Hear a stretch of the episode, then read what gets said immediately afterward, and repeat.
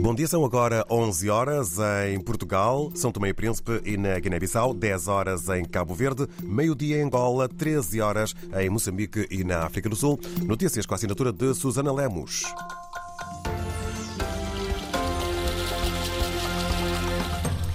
O gestor português Mário Leite da Silva, um dos acusados pela justiça angolana na gestão da petrolífera Sonangol, pediu ao Supremo Tribunal de Angola a transferência do processo judicial para Portugal.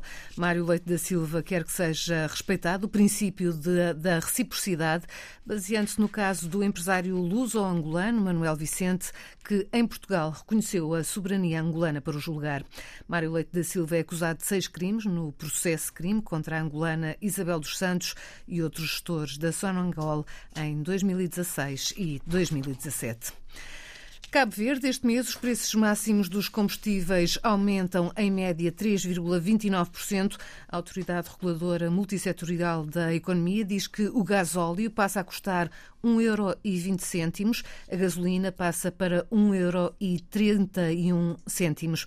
Quanto às garrafas de gás doméstico de 12,5 kg, passam a custar cerca de 16,71€ cada uma. Nino Vieira foi assassinado há precisamente 15 anos. A morte do então presidente guineense, João Bernardo Vieira, oficialmente não tem responsáveis.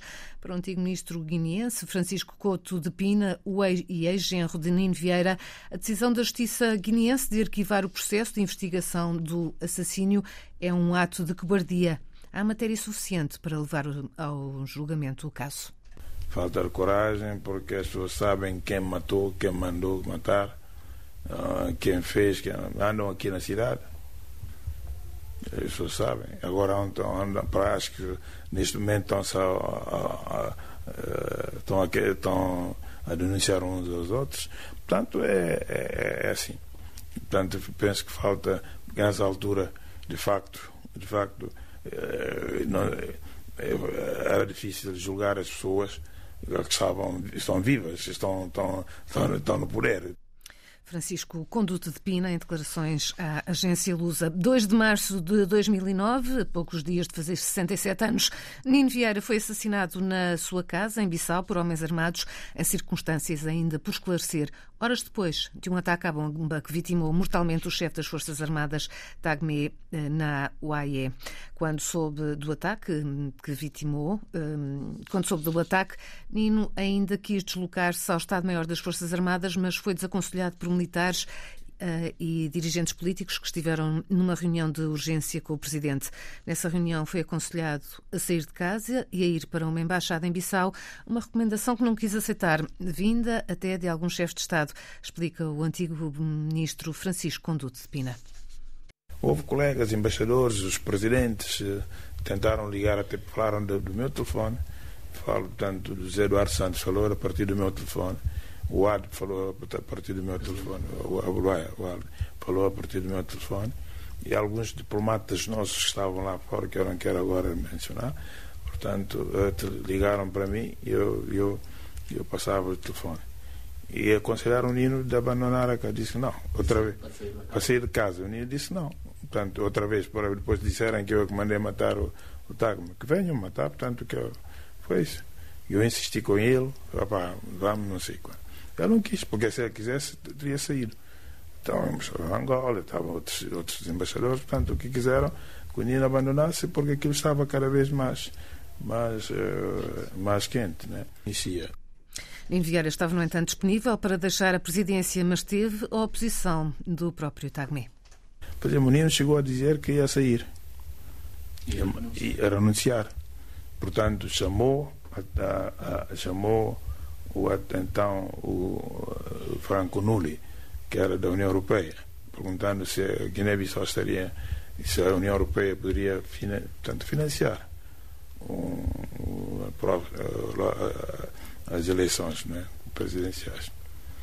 Portanto, quem levantou a voz disse que não, que era o Tagme. O Tagme disse: falta um ano e meio. Falta um ano e meio. Quando o Despina, ouvido pela agência Lusa, faz hoje precisamente 15 anos que morreu uh, Nino Vieira, que foi assassinado. Em Cabo Verde, a direção e os professores eh, do Polo do Ministério da Escola Portuguesa não vão poder votar nas eleições legislativas portuguesas nas próximas eh, eleições, nas antecipadas do próximo dia 10. É que, ao contrário do que aconteceu nas últimas eleições, desta vez Carlos Santos só podem votar na Embaixada de Portugal na cidade da Praia. A denúncia é do conselheiro eleito por Cabo Verde ao Conselho das Comunidades Portuguesas, José Nóbrega Ascenso.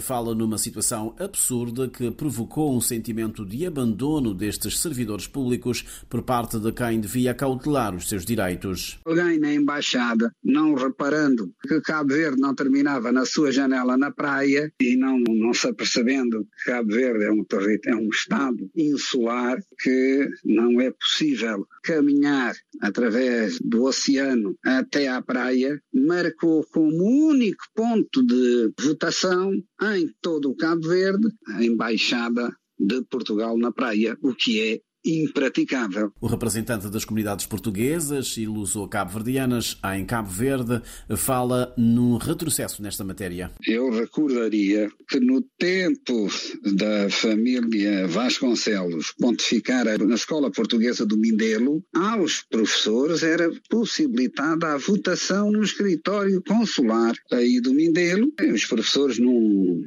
rápido, curto intervalo iam ao escritório consular, votavam e regressavam ao seu serviço. No escritório consular da cidade do Mindelo estão inscritos 9.500 eleitores portugueses e luso-descendentes.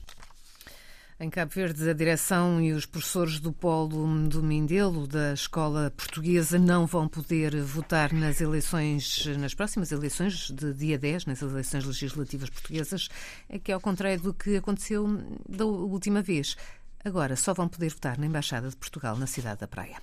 A catástrofe humanitária na Etiópia aumenta, a olhos vistos. O alerta do diretor executivo adjunto da Unicef, que fez uma visita de cinco dias ao país, Ted Shedan, diz, diz que a Etiópia enfrenta múltiplas crises. As necessidades são tantas que a instituição está a ficar sem capacidade para dar resposta. O responsável da Unicef explica que a seca provocada pelo El Ninho, que atingiu o norte, o centro e o sul da Etiópia, está a ter um impacto devastador em milhões de crianças. A nível global, este ano é esperado que quase um milhão de crianças venha a sofrer de desnutrição aguda e que cerca de 350 milhões de mulheres grávidas e lactantes venham a estar desnutridas. Pelo menos 26 mortos em nova tragédia migratória no Senegal. Um barco naufragou na quarta-feira na foz de Saint-Louis com um número interminado de pessoas. Embora no balanço feito a noite passada pelo governador de Saint-Louis não tenha sido indicado o número de desaparecidos, fontes referiram à France Press que o barco transportava entre 200 a 300 pessoas. Perante estes números, o governador local pediu cautela. O barco naufragou a algumas centenas de metros das costas, numa zona lamacenta e vários sobreviventes espalharam-se entre a multidão que assistiu ao ocorrido, o que dificulta a contabilização.